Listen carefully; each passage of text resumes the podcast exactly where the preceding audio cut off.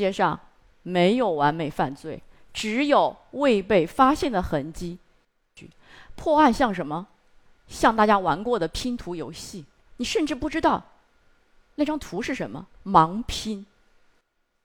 我总是和我的学生说，如果你们将来做了警察，尤其是资深警察，一定要小心自己的假设是不是错的。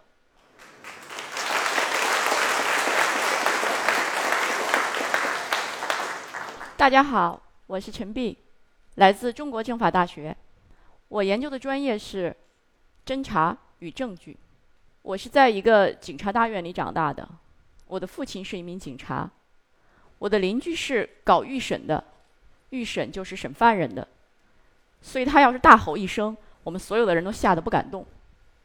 我们院子里还住着一个法医，他的家里总是有一股福尔马林的味道。有一次，我摔了一个大口子，血流不止。跟我一起的小朋友都认为我这是重伤，啊，所以他们就非要送我去见法医。当时我的内心是抗拒的，后来我学了法律，研究这个专业，我经常会想起他们以前的工作。侦查就是破案，去现场，找物证、找人证，最后抓人。他们退休的时候，会想起一些多年未破的案件。总是有一些被害人的家属会来问、来闹，慢慢的也就没了。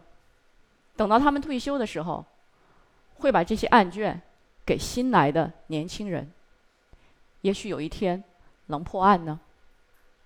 今天我们就来讲讲破案和证据。就从我的第一次讯问说起。我大学刚毕业，当时有雄心壮志。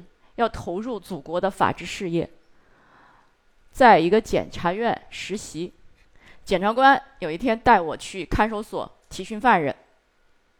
我一看，一个盗窃罪，当时我们都特别希望能够碰到疑难犯罪、黑社会啊、杀人啊。然后一看这么简单，再一看案卷，偷井盖的，啊，再细看，呃。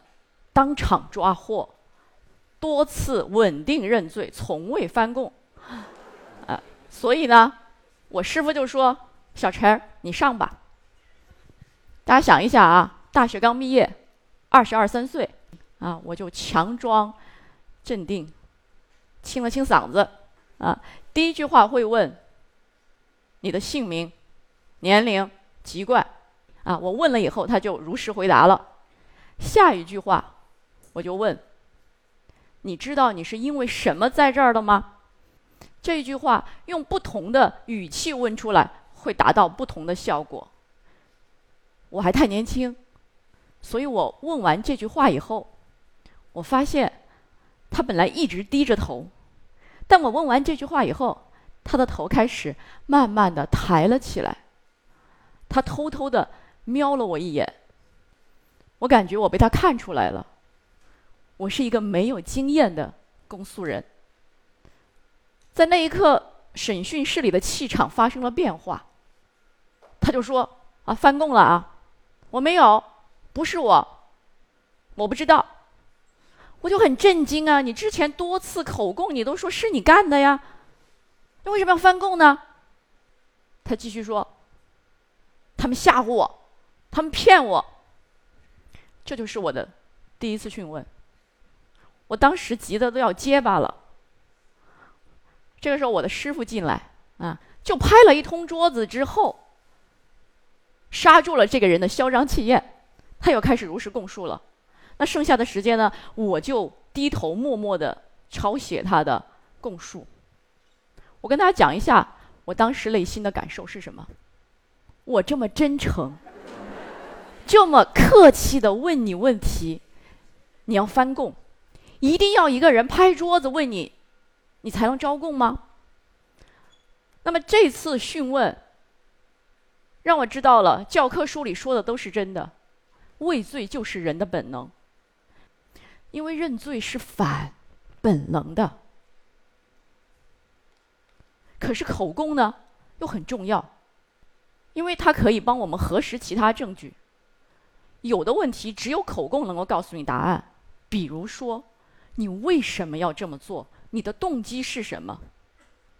而且有时候口供还能帮我们破案呢。但是如果他就是不说怎么办呢？刑讯能帮我们破案吗？大家可能在内心小声的说能。最近有一个研究，是美国中央情报局做出来的，他说呢，有几项刑讯是一定可以战胜人的意志的，这是一种无差别的打击，只要是人都扛不住这样的刑讯。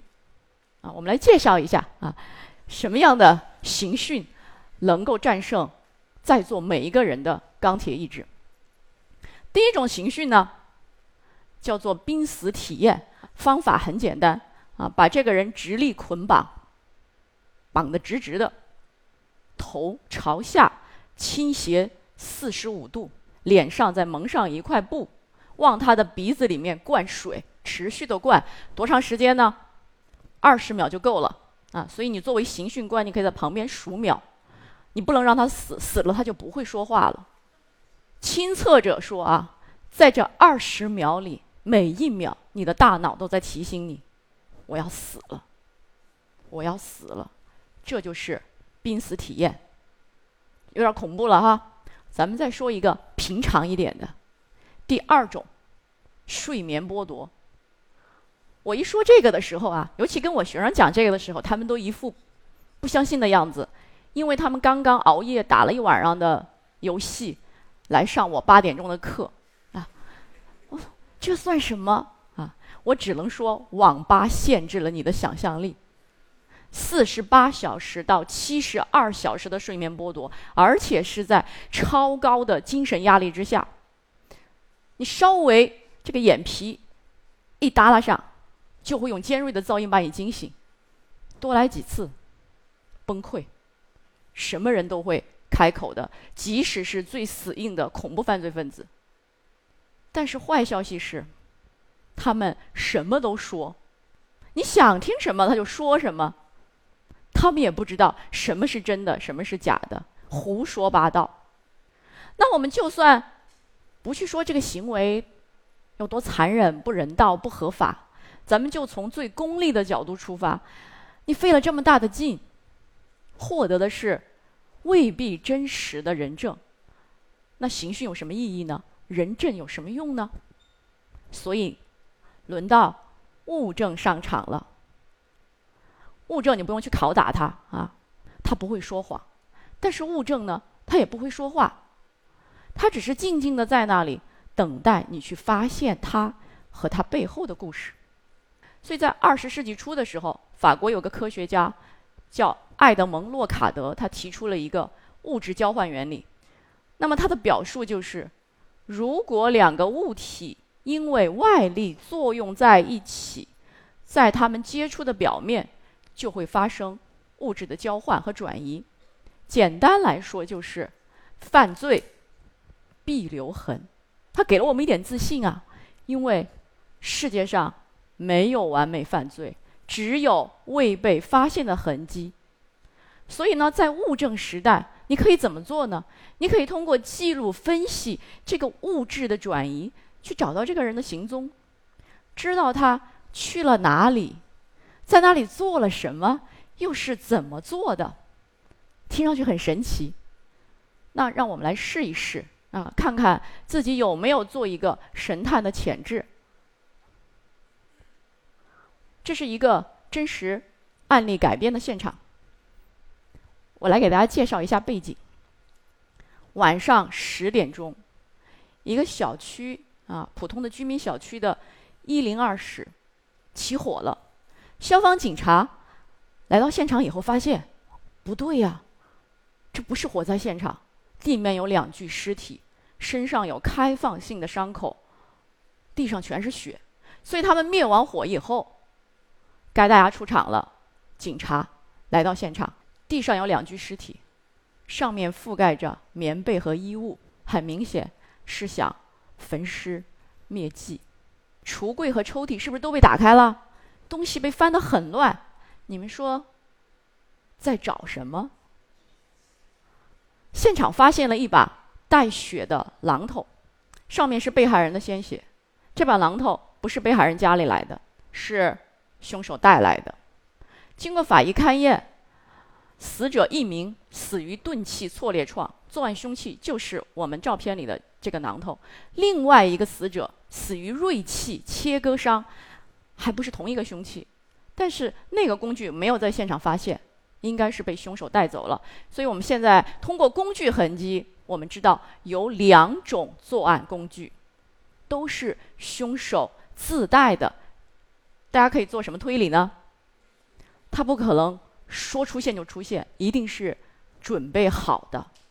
现场没有找到可用的指纹，只有一个模糊的掌纹。那就很矛盾了。你这个家里都会被翻成这样了，怎么会没有指纹呢？这说明什么？戴着手套，所以这些信息可以告诉我们，凶手是做了准备的，带了凶器，戴了手套。回到我们刚才说的物质转移原理，其实它对于微量物证和痕迹有很大的贡献。之前我们想到的都是这些。有形的物证啊，比如说榔头就是一个有形的物证。但是有了这个原理以后，我们更关注那些微量的物证和痕迹。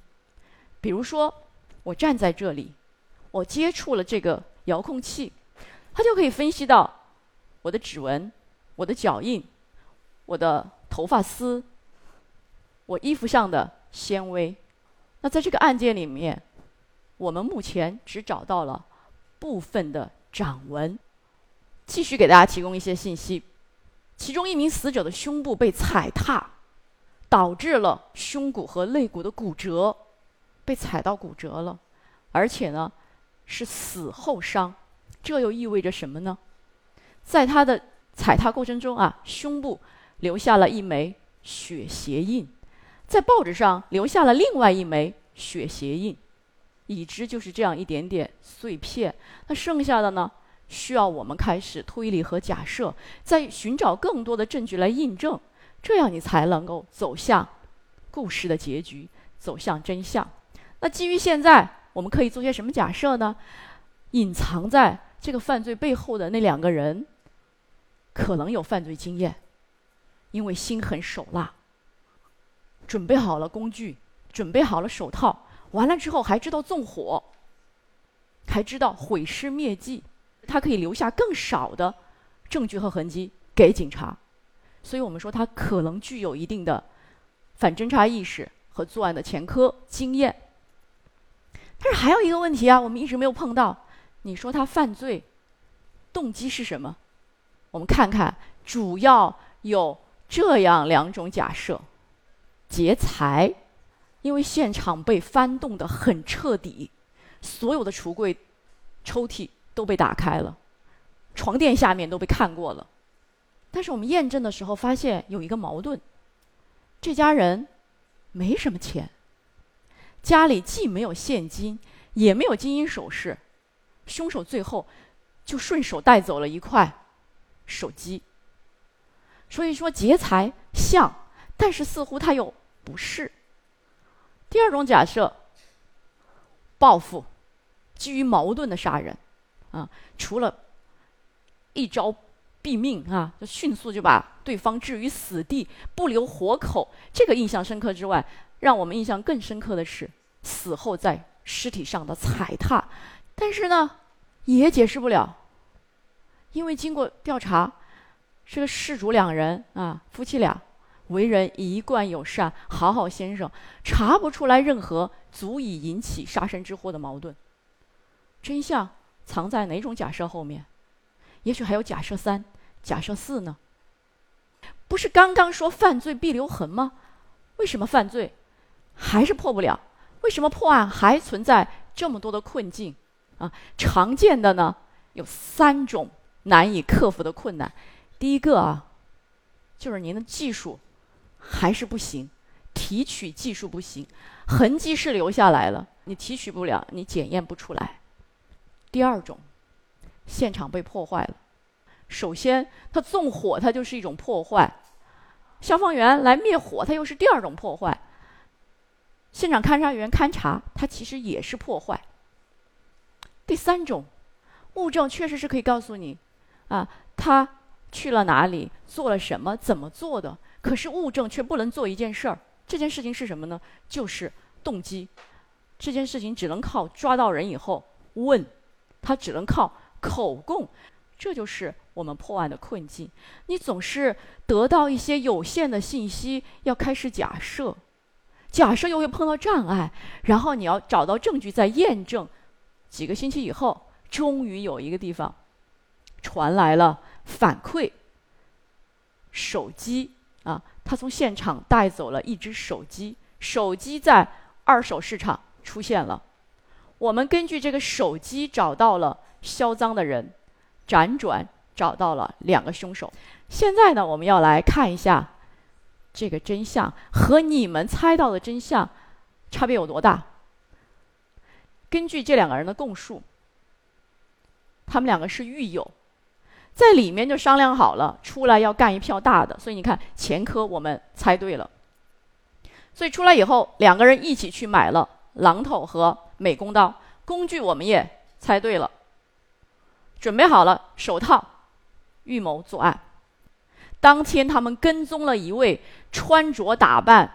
很靓丽，身上带着金银首饰的女人，准备尾随他去他家里作案，所以他们就一直跟踪这个人进了单元门。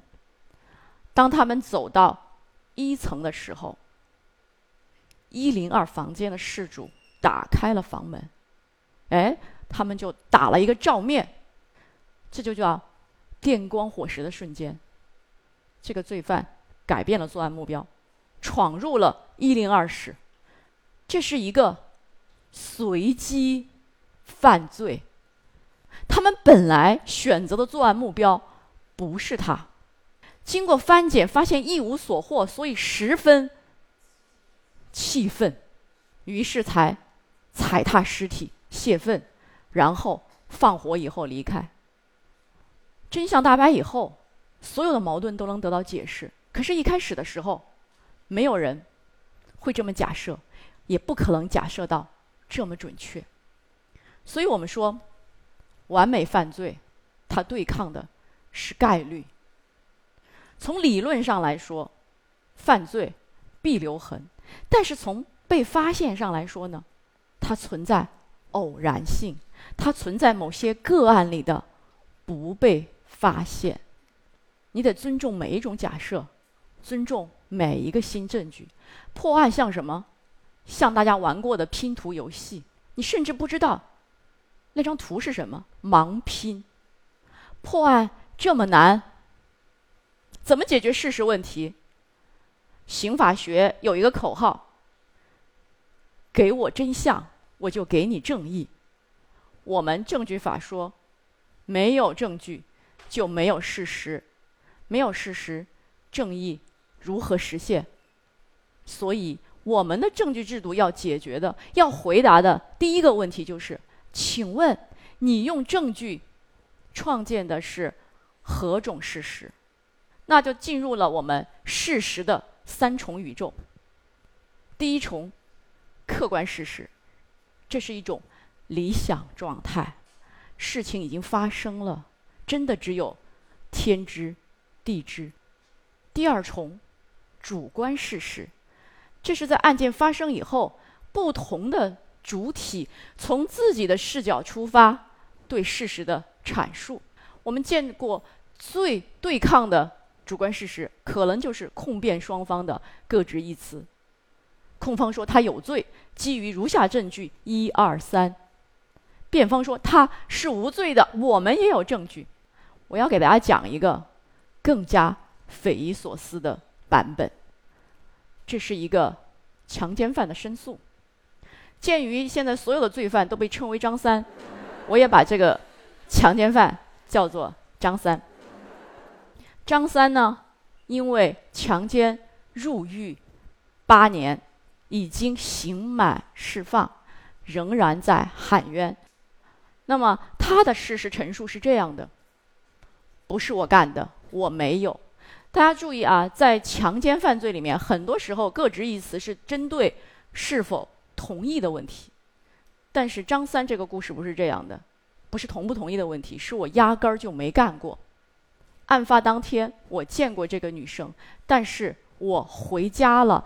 案发的时候，我和我的老婆在一起，我的老婆可以给我作证。这是一个什么证据？对，不在犯罪现场的证据，我们把它叫做阿里白证据。我们再来看看被害人的版本。被害人是一个年轻的小姑娘，她从报案开始的第一次陈述，到最后一次陈述。都相当稳定。他说他被两个人轮奸，就是张三和李四，而且过程次数都描述的十分清楚，而且他还可以指认这两个人。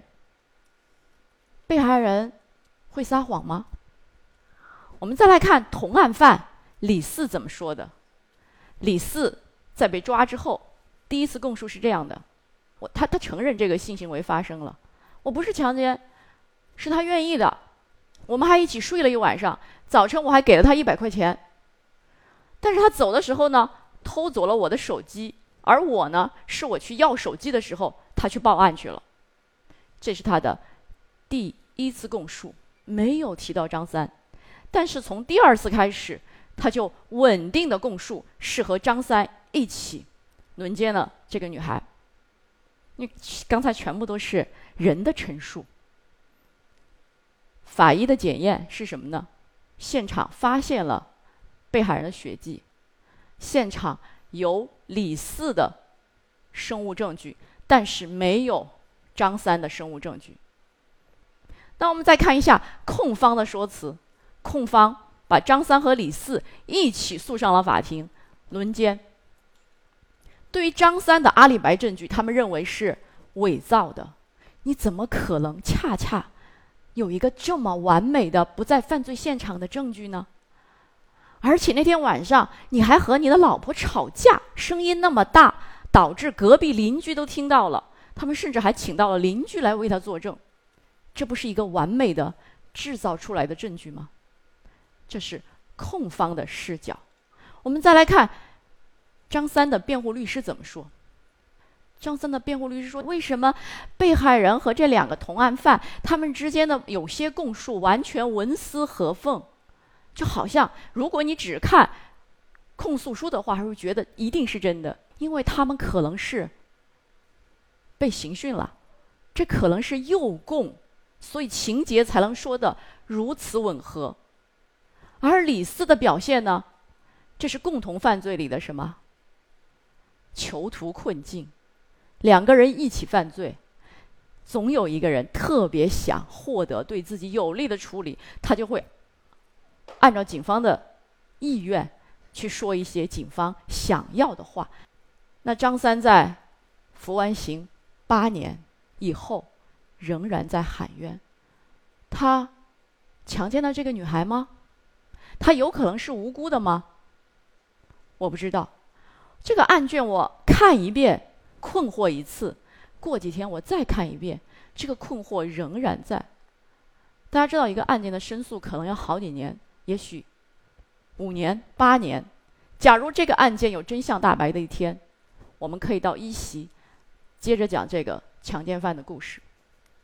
那我们再看第三重法律事实，法律事实是什么？法官、法庭在判决里面确认的事实。如果大家以后看判决书，判决书里写“本院查明冒号”，后面的就是法律事实。即使是法律事实，它也不是完全一锤子买卖，它也是开放的。大家可以看到，张三的这个实施了强奸的这个法律事实，虽然已经二审了，他已经服完刑了，但是如果有新证据出现的话，他仍然是可以改判的。这样三重事实，他们之间的关系很微妙。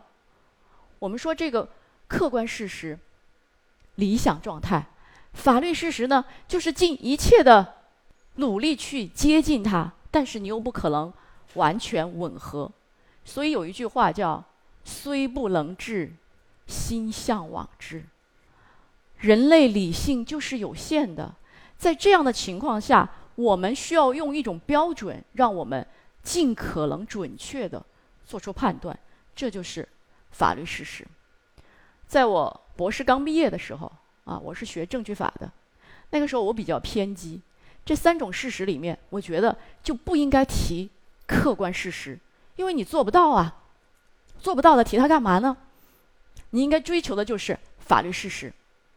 但是现在我变了，客观事实是一种乌托邦，如果没有这种追求的话，就失去了正义的基础，任何一种法律程序都无法长久的存续下去，它将走向虚无。在刚才我们讲的三重事实里面，我们需要再说一遍主观事实。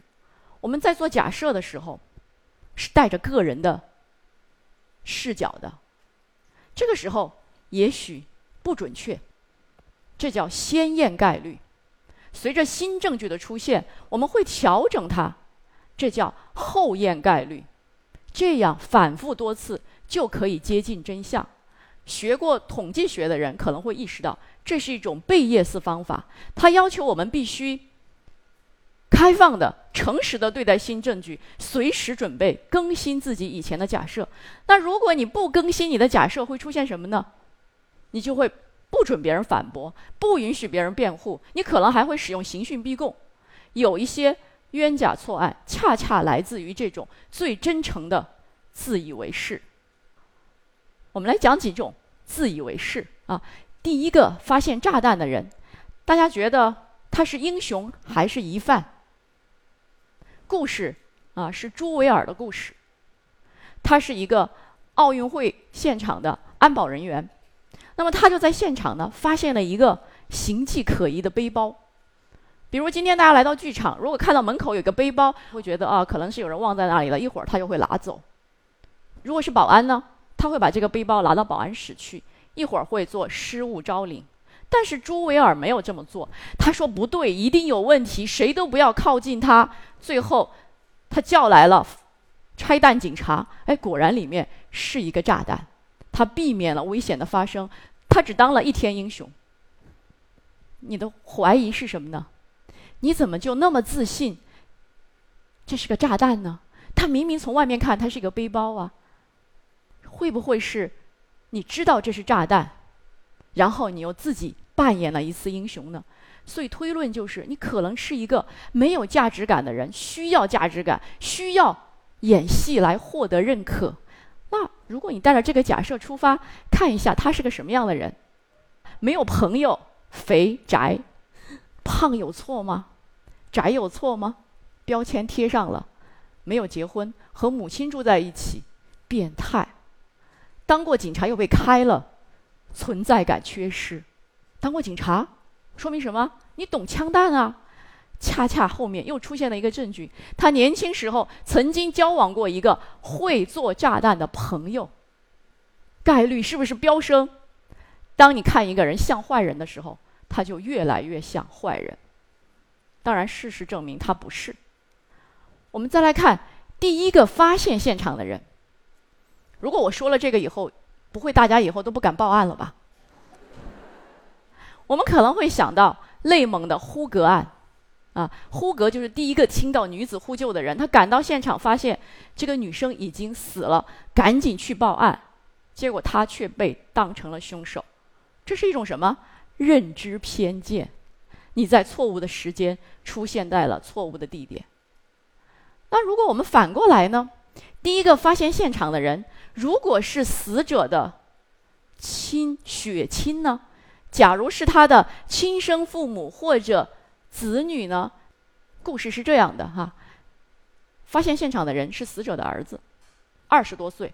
当天晚上七点多的时候，他离家，妈妈正在看新闻联播啊。他出去玩了两个多小时，回来，家里的灯关着，推门进去以后，发现母亲已经被残忍的杀害，脸上呢还被戳了，用圆珠笔戳了好多个小眼儿。家里没有被翻动，其实他们家有钱，但是财物没有被盗。桌子上有一个茶杯，明显有人来过喝过水。母亲这个时候赤着脚，穿着拖鞋，应该是洗了脚，正要睡觉。墙上写着他母亲的小名，后面有三个感叹号。如果就给大家提供这些信息，你们会怎么假设呢？在这个案件里，同样没有发现任何指纹、鞋印，没有凶手的 DNA。你可能会想，也许是熟人作案，也许是矛盾杀人，也许就是跟他妈妈有仇，一定是熟人，因为他知道他的小名啊。万一假设从已知出发的已知就有错呢？所有的这些已知是谁告诉我们的？第一个到现场的人，他的儿子就不会撒谎吗？在窦娥冤里面，杀死了自己的父亲，把货嫁给。窦娥的张驴儿也没有人怀疑他，这就是我们认知的偏见、认知的盲点。最后，死者的配偶，老婆死了，怀疑谁？老公。如果两个人有复杂的情感纠葛，那就更会怀疑你了。许国立刚刚被执行了死刑，杭州杀妻案。当时他在网上接受采访的时候，有很多民间的侦探、民间柯南就说一定是他干的。这样的认知偏见，其实它是有成功的概率的，但是我们不能把这种成功概率用到所有的案件上去。在《肖申克的救赎》里，那位投行家也是因为妻子和情夫被杀，他在人家的公寓前面徘徊了一夜，他也被送进了监狱。如果不是真凶出现，你永远不知道自己是错的。所以我总是和我的学生说：如果你们将来做了警察，尤其是资深警察，一定要小心自己的假设是不是错的。你要去听一听不同的声音、不同的证据、不同的视角。你要允许对抗，允许有人为坏人辩护。为坏人辩护，就是给我们多一种视角去发现真相。